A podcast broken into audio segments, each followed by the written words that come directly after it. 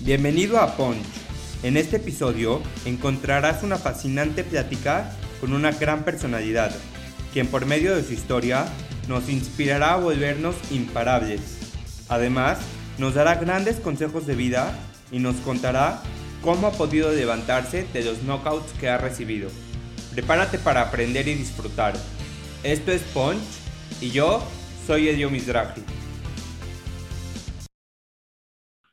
Hola Ponche, ¿cómo estás? Bienvenido a un episodio nuevo de Punch. Hoy estoy muy emocionado porque tenemos una gran personalidad, una mujer que seguramente has escuchado sus conferencias, sus participaciones en programas de televisión, radio o incluso leído su increíble libro. Pamela Jan, ¿cómo estás? Bienvenida a Punch.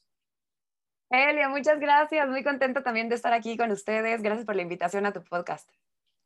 Pamela Jan es especialista en comunicación asertiva, lenguaje persuasivo, inteligencia emocional, imagen pública, discurso y oratoria, comunicación política, comportamiento no verbal y lenguaje corporal. Es comunicóloga por la Universidad de Anahuac y cuenta con una maestría en desarrollo humano organizacional, un máster en programación neurolingüística y un diplomado sobre ingeniería de lenguaje en la Universidad de Harvard, por solo mencionar algunos de sus logros. Es fundadora del despacho de asesores Pamela Jan, Comunicación Estratégica. En 2019 fue reconocida como doctora honoris causa por el Instituto Americano Cultural. Su libro, La magia de la persuasión, fue ganador del segundo lugar en los Read Latino Awards 2019. Pamela es una mujer que sabe pasar de lo ordinario a lo extraordinario. Pues bienvenida Punch, como te lo dije antes de grabar, el que estés aquí me emociona muchísimo. Y bueno, pues muy emocionado de que puedas estar aquí en un episodio. Ah, gracias por la presentación. Pues feliz, feliz, gracias, de verdad. Y bueno, como en todos los episodios, tenemos estas preguntas llamadas las 5D. Cinco preguntas rápidas, lo primero que te diga a la mente para empezar a entrar en confianza y en el tema, ¿va? Ok, venga. Pamela en tres palabras. Pamela en tres palabras. Maga, eh, versátil y maga, versátil y feliz. ¿Tu motor en la vida? Mi motor en la vida, wow, eh, servir. ¿Qué te pone buen humor? Me pone de buen humor. La verdad es que, híjole, ok, a ver, en una palabra, rápido. Me pone de buen humor leer. ¿Algún hábito que te gustaría cambiar? Eh, sí, no saturarme tanto de trabajo y de actividades. ¿Cuál es tu pasión?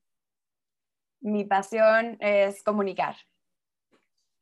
Y bueno, Pamela, el prólogo de tu libro empieza con una pregunta que me llamó muchísimo la atención y hoy quiero empezar esta entrevista con esta pregunta. ¿Cuál es la diferencia entre las personas que consiguen todo lo que quieren y las que jamás lo logran? Híjole, Qué bueno que lo preguntas, porque mucha gente piensa, o sea, nace pensando que nació estrellada en lugar de nacer, nacer como, con, con, estrella, ¿no? Y entonces hay gente que piensa que el carisma es solamente para algunos. Suerte es algo que solamente es a algunas personas de manera aleatoria y que no depende de nosotros. Entonces, literalmente creo que la diferencia entre la gente que logra lo que quiere y la que no es que la gente que logra lo que quiere reconoce esa posibilidad de poder llevar su potencial a su máxima expresión y entender que esta vida venimos sí a conocernos, sí a descubrirnos, pero también a crearnos. Entonces, no importa en dónde hayas nacido, cómo hayas nacido, cómo haya sido tu familia, cuáles hayan sido tus cualidades, características o defectos, tú en el momento en el que quieres transformarte puedes hacerlo, ¿no? Y eso es lo que hace precisamente un alquimista. Se transforma y transforma la realidad, los recursos que tiene para vivir la experiencia de vida que quiere o, para tener el recurso, la experiencia que necesita. Entonces, pues los que logran lo que quieren son alquimistas, transforman su realidad y su experiencia. Me encanta, justo tenía esta pregunta planeada para más adelante, pero el tema del carisma va muy relacionado con todo lo que tú haces y se pregunta mucho, ¿no? ¿Se nace, se desarrolla? En tu opinión, ¿es algo con lo que se nace o con lo que se desarrolla y trabaja? Pueden ser las dos cosas. Mira, hay gente que definitivamente, como decimos, nace como con sangre ligera, ¿no? O sea, que es como este, magnética desde chiquita. Yo lo veo. Lo veo, por ejemplo, mi hijo chiquito Emiliano, que tiene dos años, desde que nació, bueno, en el momento en el que llegaba a un lugar, la gente quería cargarlo, quería estar con él, llama mucho la atención y es un niño, como si es un niño bonito, pero nada así que digas que se hacía por su belleza. En realidad tiene un no sé qué, qué, qué sé yo, que nació con él y qué maravilla. Ahora, el gran tema que tiene la gente que nace con carisma es que se da por hecho. Y entonces es como, Ay, pues yo soy carismático y entonces yo le gusto a la gente. El problema que, que, yo le encuentro a eso es que si esa gente que nace con carisma o que le resulta fácil agradar o ser magnético, o ser líder, no sistematiza sus procesos, no se da cuenta de manera consciente qué es lo que hace cuando hace las cosas bien y cuando le salen las cosas bien, corre el riesgo de lo que sucede, siempre digo, Elio, pongo este ejemplo y me encanta, ¿no? La diferencia entre un chef y un, cocinero, ¿no? O alguien amateur que le gusta la cocina. El, el, que es amateur, pues se mete a la cocina y entonces eh, combina, a lo mejor pues tiene recetas y sigue recetas. O a lo mejor el que entra a la cocina como amateur, pues se pone como a combinar, ¿no? Y como dice mi mamá, mira, una pizquita de esto y un chorrito de esto y tantito de acá y una, ¿no? ¿Y qué pasa? Y entonces cada vez la receta le sale diferente. Y el día que más se quiere lucir, corre el riesgo por no tenerla sistematizada y protocolizada de que no le salga mejor o que no le salga tan bien como otras veces. Lo mismo pasa con el que nace con carisma, pero no lo sistematiza y no lo entiende perfectamente, no lo protocoliza. Ahora, la gente que nace sin carisma o que simplemente no, no nació con él o a lo mejor no tuvo tampoco, hay personas que también a lo largo de su vida tienen como ejemplo a lo mejor a mamá, a papá, un hermano, un profesor, alguna figura de autoridad que tenga mucho carisma y de la cual pueden aprender, pueden aprender a través de su ejemplo, imitándolo y entonces también pues eso los ayuda a convertirse en personas más carismáticas. Pero quien no tuvo ni una ni otra tiene esperanza. ¿Por qué? Porque el carisma es una serie de trucos que en el momento en el que nosotros aprendemos a generar, bueno, es una suma de dos factores. Uno sí, de trucos que cuando nosotros aprendemos a generar y a combinar nuestras herramientas de comunicación verbal y no verbal, pues entonces creamos, generamos experiencias desde la perspectiva de la otra persona que cambian el impacto y la impresión que obtienen de nosotros. Entonces nosotros somos gestores de esa experiencia a través de combinar nuestras herramientas de forma deliberada e inteligente. Pero también el carisma tiene mucho que ver con qué es lo que está pasando adentro de ti, Elio. No todo es hacia afuera y no puede ser solamente fingido, ¿ves? Sí se vale a lo mejor empezar, como dicen, fake it till you make it, ¿no? O sea, es como empezar de repente, si no te sientes seguro, pues actúa como que te sientes seguro y eventualmente va a haber como este cambio. Pero también es muy importante ser auténticos y la autenticidad viene con generar esa magia desde dentro. Entonces el mago no puede valerse solamente de ilusionismo y de trucos. El mago tiene que volverse alquimista, tiene que aprender a través de, decirse las palabras correctas a sí mismo, de persuadirse a sí mismo, crear los estados internos emocionales, mentales y energéticos, si nos vamos a esas, adecuados para poder entonces generar un impacto que sea real y que sea auténtico y que sea verdaderamente impactante. Pero se puede aprender, que eso es lo padre. No, me encanta porque estoy convencido de que los humanos sentimos esa incongruencia, ¿no? De repente, o sea, luego, luego se siente cuando una persona es auténtica y cuando a lo mejor lo está haciendo por querer llamar la atención, por querer pertenecer. Y es un tema que me encanta porque, o sea, te das cuenta luego, luego cuando una persona está siendo auténtica, está persiguiendo lo que él quiere y cuando no. Totalmente. Es que así como los perros huelen el miedo, ¿has escuchado eso? Los seres humanos olemos la falsedad. Entonces, cuando vemos a una persona forzada o sobreactuada, pues obviamente nos damos cuenta y entonces, ¿sabes qué pasa? Que nos sentimos manipulados. Cuando nosotros vemos que una persona está haciendo demasiado esfuerzo para caernos bien o para vendernos algo, para ofrecernos algo o para aparentar ser lo que no es, sentimos, nos sentimos engañados. Automáticamente se activan nuestras antenitas de vinil de, oye, aquí hay gato encerrado, ¿qué es lo que está pasando? Y entonces desconfiamos de esa persona porque no la sentimos um, honesta. Entonces aquí la línea es bien delgadita, porque hay gente que me encanta cuando de repente dicen, tengo una entrevista de trabajo y no sé qué hacer para que me vaya increíble, ¿no? Y la gente le contesta, solamente sé tú. Y yo digo, ok, sí sé tú, pero ¿qué versión de ti mismo vas a hacer?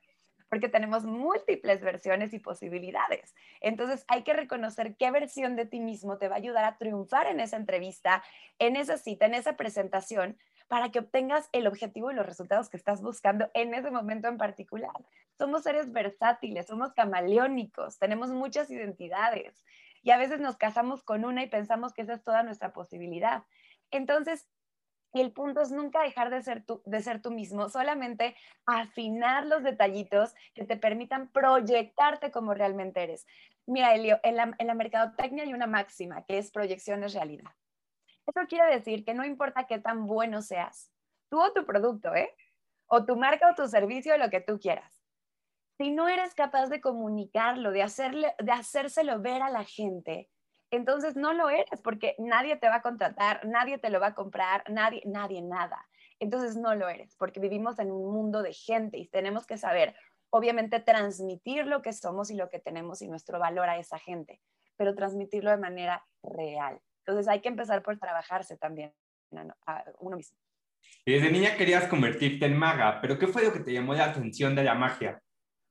Sabes que, bueno, pues me encantaba el, que de pronto enfrente de tus ojos un ser humano pusiera como en duda todas las leyes del universo, ¿no? De la física por lo pronto. Y entonces de repente lo que, lo que subía no tenía que bajar y dos objetos podían ocupar el mismo espacio al mismo tiempo. Y, y además el mago tiene la gran capacidad de, de envolverte emocionalmente y lo va haciendo contando historias. Y entonces el mago lo que genera, si te fijas, un mago ilusionista, es una experiencia, una experiencia multisensorial y multidimensional, en donde tú estás completamente involucrado. Y a quién no le gusta sorprenderse positivamente. Entonces genera sorpresa y la, sorpresa te hace vulnerable a las demás emociones. Entonces te mueve a lo mejor emocionalmente hacia a lo mejor a la melancolía o hacia la alegría o lo que sea. Entonces el mago pues es como caray, es la figura de la persuasión por excelencia. Entonces, cuando yo estaba chiquita, me encantaba ver eso y me encantaba descubrir cómo, si te fijas, lo que tiene el mago es un don, es un don y una habilidad desarrollada de dirigir la atención a una mano mientras prepara el truco en la otra mano, ¿ok? Y lo hace de forma pensada y deliberada. ¿Cómo dirige el mago la atención de la gente a donde sí le conviene para poder crear los efectos que quiere crear? a través de una habilidad que se llama prestidigitación o en inglés slide of hand o slide of mouth, que es básicamente la prestidigitación verbal o la no verbal. Es la habilidad para mover su cuerpo, gestionar sus recursos vocales y también, obviamente, el espacio a su alrededor y los objetos a su alrededor, pero también contar historias. Y a través de sus argumentos y de lo que te va diciendo, va dirigiendo tu atención. Entonces de repente dije, eso es maravilloso y me encantaba eso, me encantaba sorprender, me encantaba generar y sembrar emociones. Y después me di cuenta, eh, eh, otra de mis pasiones que como dije es la comunicación, que el buen comunicador hace lo mismo. Es como un mago capaz de dirigir la atención de la gente de manera inteligente hacia donde sí le conviene, en lugar de como muchas veces lo hacemos, hacia donde no nos conviene y nos metemos la pata solitos. Empezaste tu trayectoria laboral como cantante, conductora, fuiste parte de los Leftovers, saliste en comerciales, pero después de unos meses y a, día de hoy estás haciendo magia, programas de televisión, llenando conferencias en el World Trade Center y muchísimos venues más, eh, y hasta dando clases en Anáhuac. Pero en resumen, ¿cómo empiezas a transformarte y encontrar tu verdadero propósito y tu verdadera magia?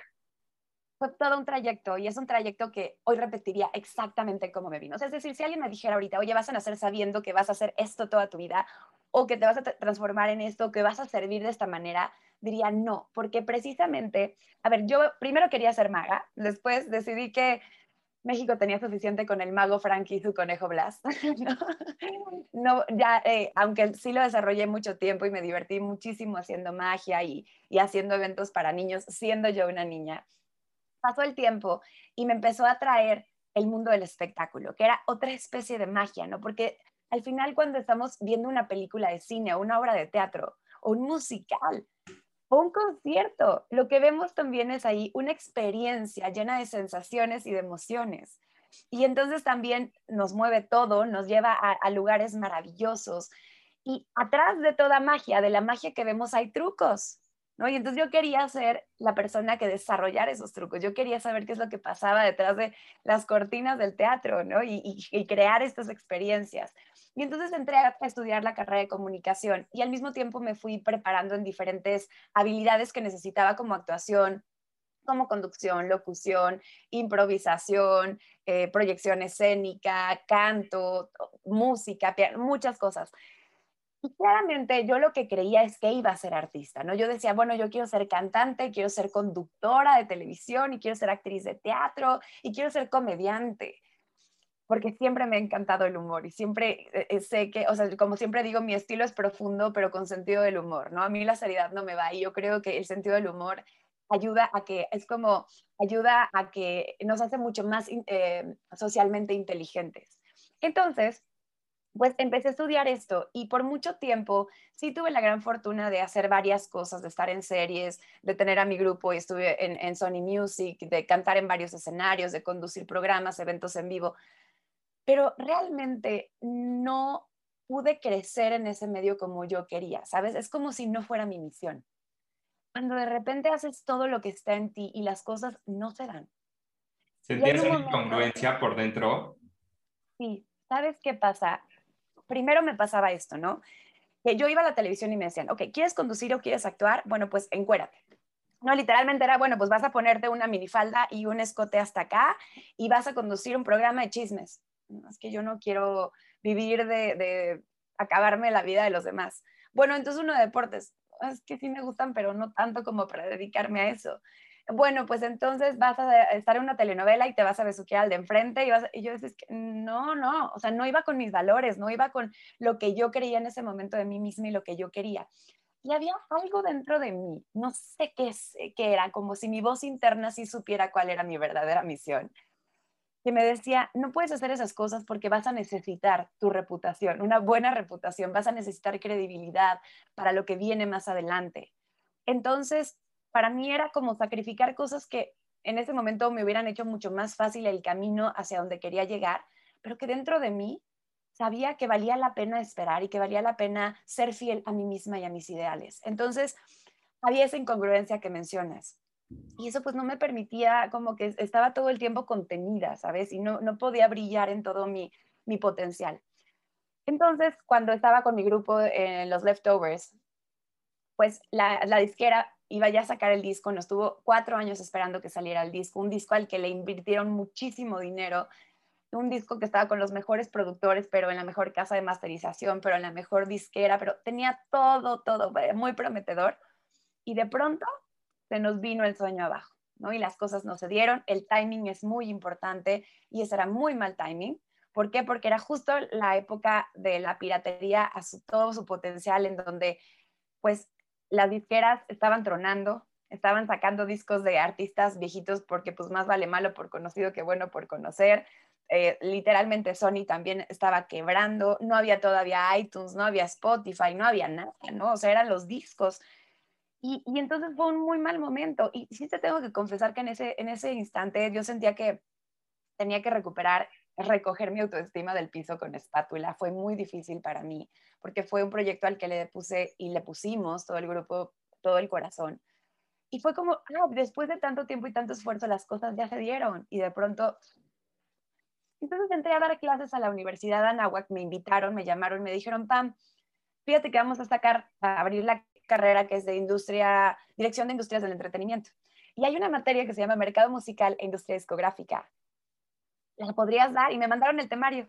Y vi el temario y Elio, te lo juro, dije, claro, qué maravilla que en seis meses yo pueda transmitirle y enseñarle a estos chavos lo que yo me tardé en aprender y a catorrazos cuatro años, ¿no? Entonces, por supuesto que sí. Y además, pues no tengo nada mejor que hacer, ¿no?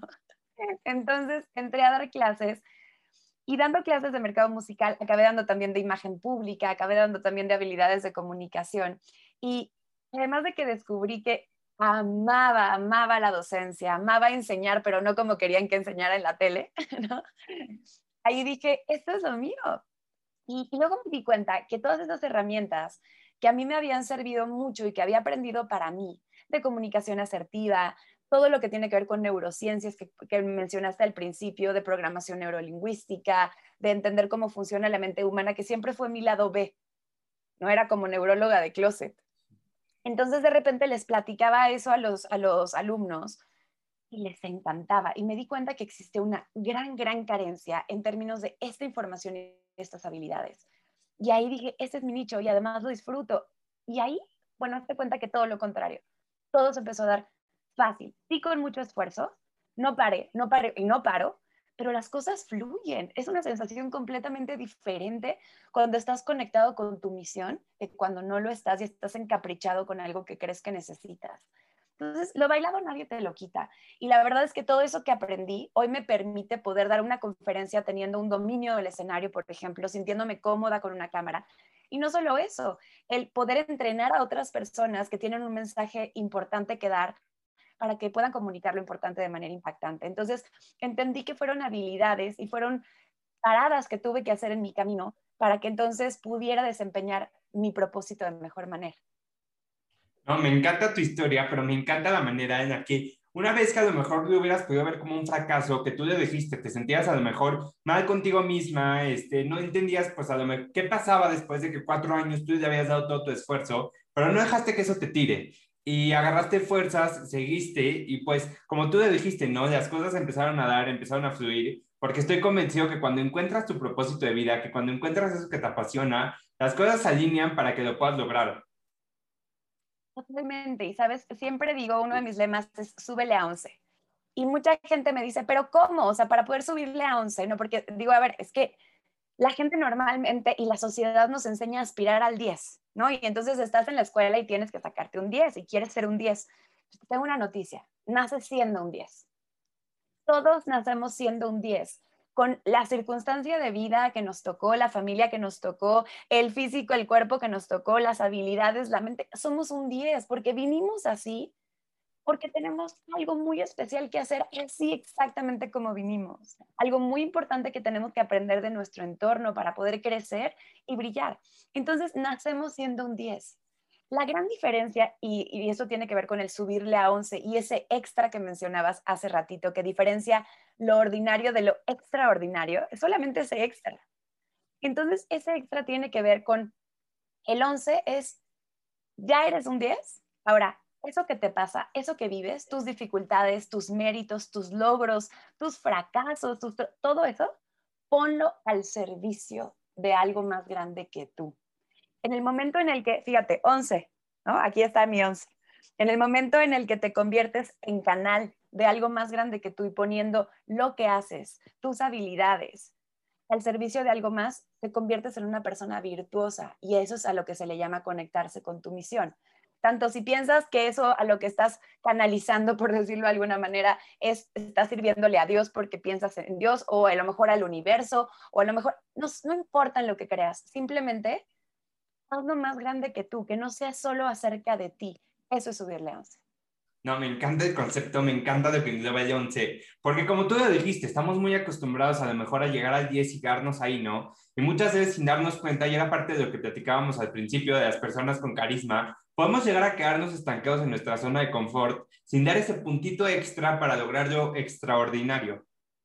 Exactamente, y muchas veces la gente ya deja todo el 10 no se siente ni siquiera un 3 o un 4 y no se siente suficiente. Y vivimos toda la vida procurando ser suficientes. Y no se trata de ser suficientes porque, a ver, simplemente hay, muchas veces que la gente me pregunta, Pam, ¿qué haces cuando tienes miedo?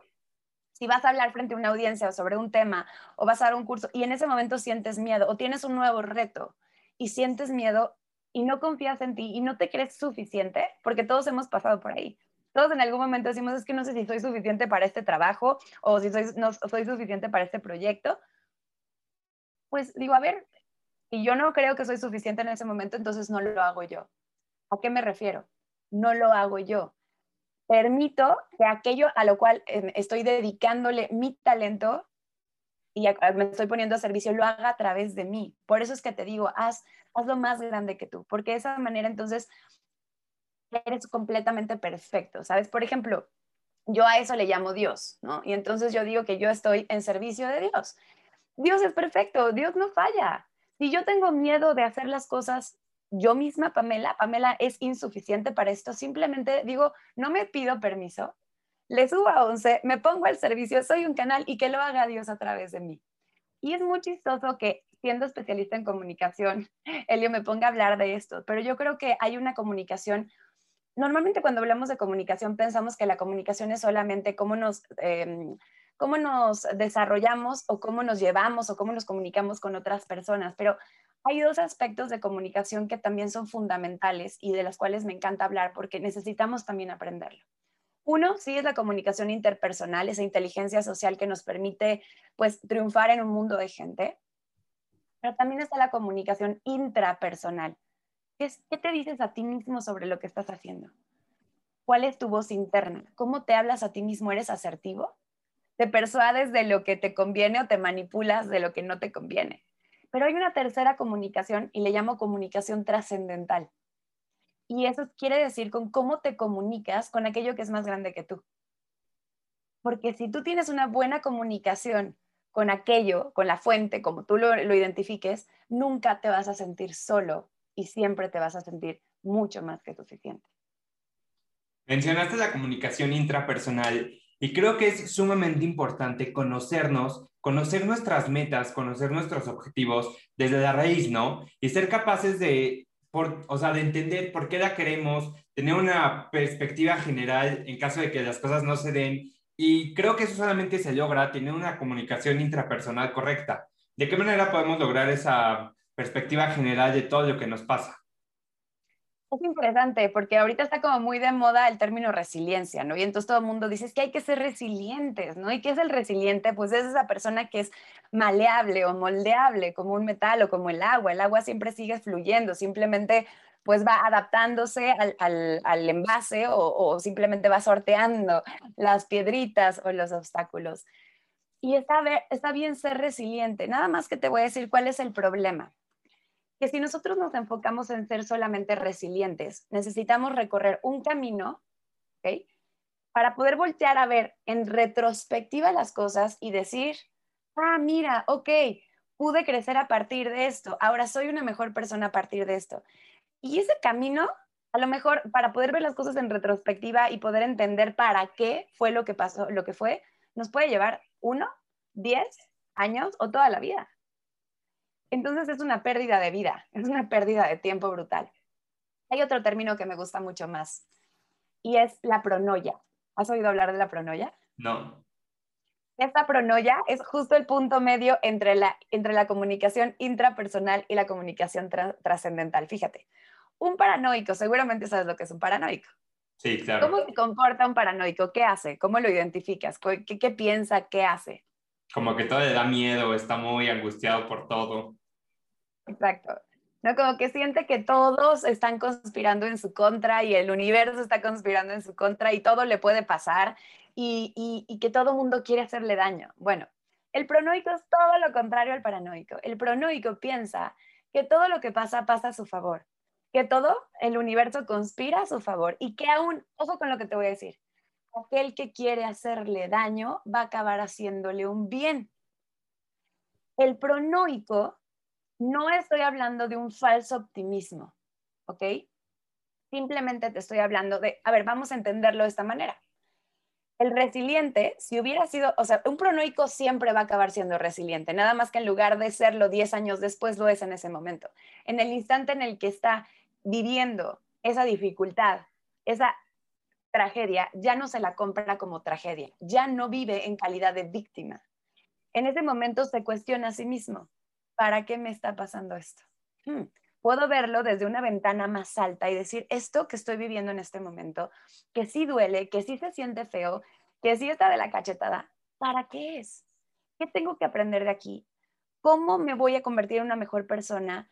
Es entenderse como esa oruga dentro de su capullo que se va a convertir en mariposa, pero es saberlo desde el momento en el que estás adentro del capullo. Entonces, el pronoico no necesita que pasa el tiempo para ver las cosas en retrospectivas, en retrospectiva y decir gracias por ese regalo. El pronoico lo agradece desde ese momento porque sabe que es perfecto y está buscando la manera de crecer a partir de ahí.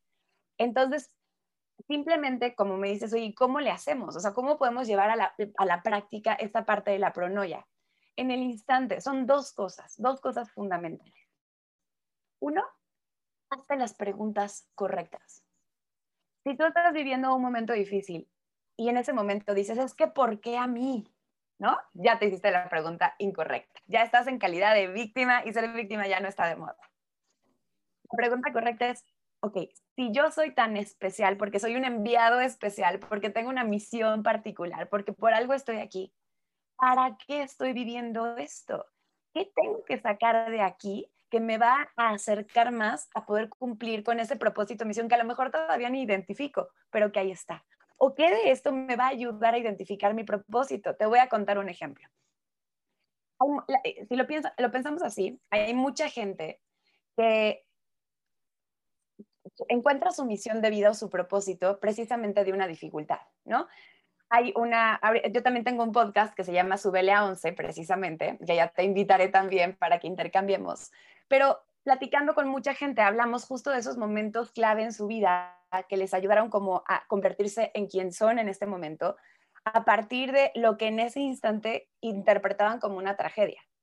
¿no? Y hay historias, por ejemplo, de una, una señora que tenía una pésima relación con sus adolescentes, se llevaba pésimo del chongo y de pronto dijo, esto tiene que parar. Se dedicó a estudiar psicoterapia eh, especializada en adolescencia, se volvió la mejor mamá, la relación con sus adolescentes cambió sustancialmente, pero no solo eso, hoy se dedica, hoy su misión está en ayudar a otros papás y a otros adolescentes a tener una mejor relación. Entonces encontró su misión, y es Ana María Aristi, en su problema. Entonces, cuando nosotros nos damos cuenta de esto, al momento de estarlo viviendo, hay que hacernos la pregunta correcta. ¿Para qué? A lo mejor aquí está, aquí está mi propósito, mi misión o mi aprendizaje. Y lo segundo que hay que hacer, y esto es muy importante, es, acuérdate de esta frase, cambia la trama y acaba con el drama. Ojo con tu voz interna. ¿Qué te estás contando a ti mismo sobre lo que estás viviendo? ¿Qué historia te estás contando? Simplemente qué género estás contándote. Eso que estás viviendo, por ejemplo, la pandemia, cada quien lo está viviendo en un género diferente. Hay gente que lo está viviendo como película de terror. Hay quien lo está viviendo como drama. Hay quien lo está viviendo como comedia. Hay quien lo está viviendo como ciencia ficción, ¿no? Entonces, ese género y esa decisión la tomas tú. Tú decides qué historia te cuentas sobre lo que estás viviendo. Y la historia que te cuentes va a influir en cómo te sientes sobre esa situación. Y obviamente el cómo te sientes va a influir en tus actitudes, tus conductas y tus resultados. Entonces, somos lo que pensamos. Así que piensa sobre cómo piensas y eso te va a ayudar a darte cuenta que si estás viviendo esto como una tragedia, es tu responsabilidad, pero sobre todo es tu oportunidad cambiar la trama para poder elegir la experiencia de vida que quieres vivir. Me encantó, piensa sobre cómo piensas. Y bueno, eres escritora de La magia de la persuasión, un libro que por cierto es increíble, yo me lo devoré en dos días, pero un libro donde hablas acerca de la comunicación asertiva, lenguaje no verbal, liderazgo, imagen pública, inteligencia emocional. Pero platícanos un poco cuál es el objetivo de tu libro y cómo es que te animas a escribirlo.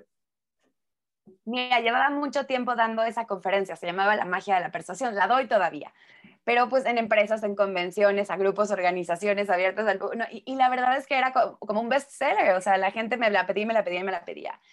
Y yo tenía muchas, me gusta, o sea, a ver, te voy a decir la verdad, soy muy buena escribiendo. En el momento en que estoy ahí, literalmente es que creo que, pero, ay, gracias, pero no me, no me gusta, o sea, porque tengo hormigas en las patas, ¿no? Entonces, yo prefiero estar en el escenario hablando, enfrente del micrófono, este, dando un curso, haciendo un taller. Me cuesta mucho trabajo decir, ok, bueno, canaliza tu energía y ponte a escribir.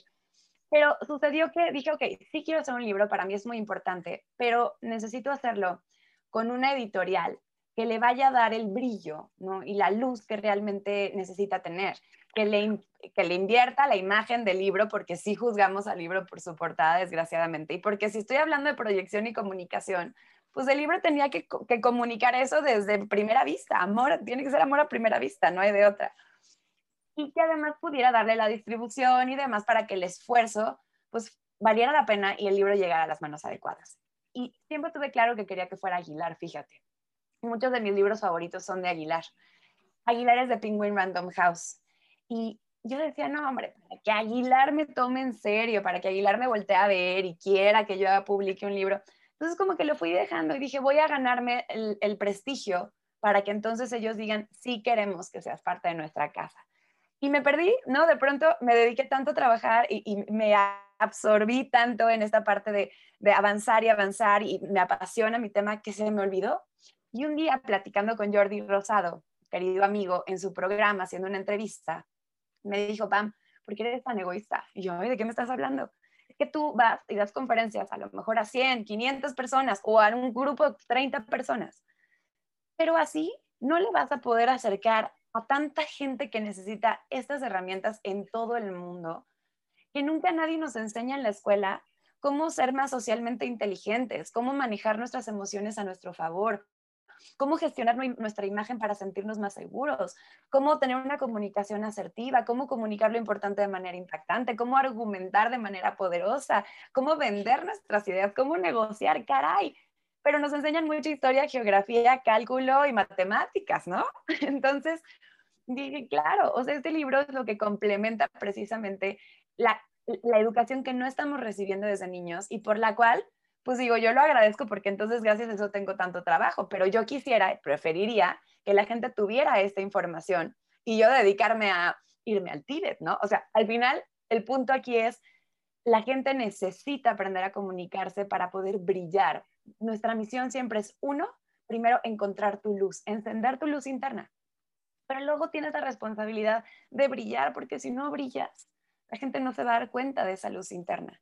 Y este libro tiene el propósito de ayudarte a brillar, a que la gente note que eres, note quién eres y entonces puedas hacerte de las alianzas que necesitas, abrir las puertas que necesitas para poder alcanzar tus objetivos y a la vez, por eso es persuasión que es un ganar-ganar, mientras tú alcanzas tus objetivos, pues ayudar a otro y a otros a alcanzar los suyos. Entonces Jordi me dijo, a través de un libro podrías hacerlo. Dije, tiene toda la razón. Y pues así fue, y pues gracias a Dios Aguilar me abrió las puertas desde el principio, me dijeron, sí, pero, pero ya, ¿para cuándo? Que ya es tarde. Y al año pues, fue un trabajo arduo porque además, como viste, el, el libro tiene códigos QR por todos lados. Y entonces es una experiencia, porque tú con tu, con tu mm, lector de QR, con tu celular, vas viendo esos, esos códigos y vas accediendo a material multimedia como videos, tutoriales, infografías, audios, visualizaciones, trans, todo eso.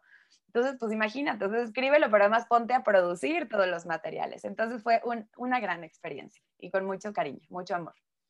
Sí, justo se me hizo un libro súper completo porque fuiste desde lo teórico, ejemplos que te pasaban a ti en tu vida, eh, contenido de multimedia, como dices, eh, lleno de códigos QR que lo hacen mucho más entretenido, mucho más dinámico. Por eso cuando dijiste que no te gusta escribir me sorprendí porque lo haces tan bien que me encantó el libro. Gracias. Ahorita mencionabas el tema de la negociación y creo que en Punch tenemos muchos chavos que están como empezando en el mundo de los negocios ¿Qué consejos nos puedes compartir para lograr una negociación exitosa y que nunca tengamos un no como respuesta?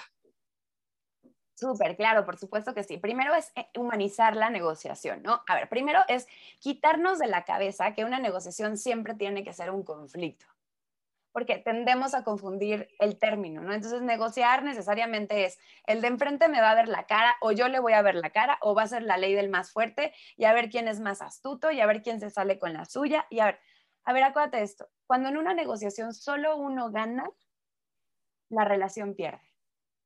Cuando solo tú ganaste y crees que te saliste con la tuya, al final acabaste perdiendo porque perdiste la relación. O sea, si el otro no se va con una sensación de que hubo justicia, entonces perdiste la relación, perdiste la posibilidad de seguir intercambiando con esa persona. Pero no solo eso, eso afecta a tu reputación y es que eso es la manipulación.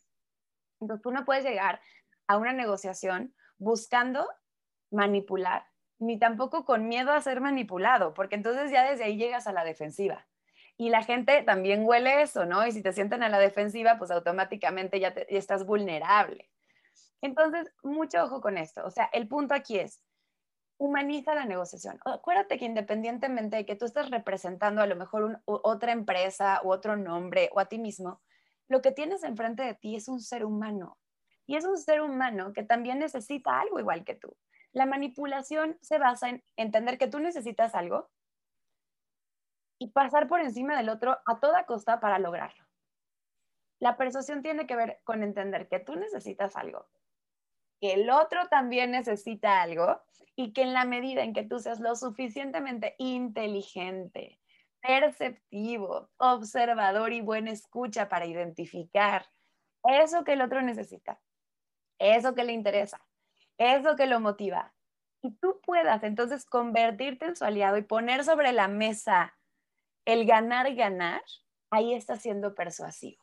Ahí estás siendo justo, ahí estás humanizando la negociación y automáticamente cuando el de, el de enfrente nota que tú vas, que es algo que se vibra, ¿no?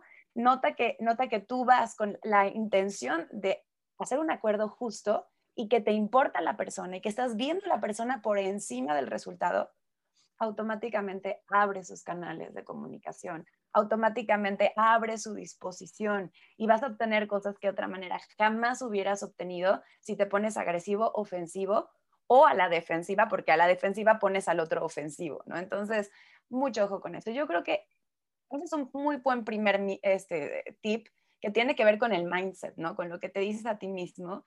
Y obviamente a partir de ahí, pues buscar que todos tus estímulos sean congruentes, toda la experiencia eh, sensorial que estás generando el de enfrente, lo que ve de ti, lo que escucha de ti. Y escuchar no solamente lo que dices, sino también cómo lo dices, ¿no? La voz tiene, eh, transmite una imagen. Entonces, gestionar tu voz de forma tal que también sea congruente con lo que estás diciendo con tus palabras. Tu imagen física, cómo te sientas, cómo te mueves, cómo estructuras tus ideas. Todo eso va a jugar un papel fundamental. Y fíjate que estoy muy contenta porque muy, muy al caso, acabo de, hace unos meses, en marzo, de estrenar un curso en Creana. No sé si ubicas esta plataforma muy, muy famosa. Justo lo pagué, ya estoy inscrito. ¡Ay, qué emoción! Pues se llama comunicación, negociación y comunicación estratégica. Y ahí es, ¿ya lo empezaste? No, es que compré un paquete de tres y acabo de empezar con uno. Ah, pues vas me cuentas qué te parece. Yo de verdad lo recomiendo mucho. Me encanta porque fue un curso que fue producido literalmente como si fuera una película. O sea, era una producción cinematográfica. Vas a ver la calidad del curso. Todos los cursos de Creana son así, por eso me encanta esa, esa plataforma. Pero, pero realmente el curso quedó increíble, es muy fácil de ir siguiendo, vas llevando aparte un proyecto que tú vas llevando a, a cabo y, obviamente en el momento de tomarlo y de subir tu proyecto, o si tienes dudas, pues ahí estoy siempre pendiente, tanto yo como otros especialistas en la plataforma. Y ya hay más de 1.500 personas de marzo ahorita que lo han tomado y agradezco muchísimo porque ahorita ya es uno de los cursos más vendidos en la plataforma de Creana y los invito a tomar lo que se llama eh, negociación y comunicación estratégica para que lo busquen. Me encanta. Y ya para empezar a cerrar, si pudieras dejarle un solo consejo a la juventud, ¿Cuál sería y por qué? Un solo consejo. Yo creo que sería ese. Es el cambia la trama y acaba con el drama. Solamente acuérdate de esto. Las situaciones no son buenas ni malas. Las situaciones son. Solamente son.